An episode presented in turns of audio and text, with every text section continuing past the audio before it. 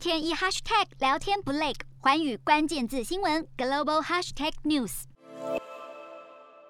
美国和日本的外交与国防部长二加二会谈七号登场。由于疫情关系，本场会议以视讯方式举行。美国出席代表包括国务卿布林肯、国防部长奥斯汀，日方则由外务大臣林芳正及防卫大臣岸信夫与会。布林肯表示，中国和俄罗斯持续破坏全球秩序，北京的挑衅行动增加台海与南海紧张。莫斯科在乌克兰边界增兵，威胁乌克兰乃至全欧洲的和平稳定。中俄正在深化军事合作，北韩试射飞弹对区域造成威胁，强调美日合作对区域稳定至关重要。他也宣布，双方将签署一项新的五年协议，以及发布一项新的研究和发展协议。日方致辞时并未提及中国，但外务大臣林芳正表示，国际社会正面临战略格局转变、具侵略性的片面改变现状意图、威权主义扩张等多重挑战，美日团结发挥领导作用空前重要。而白宫印太事务协调官坎贝尔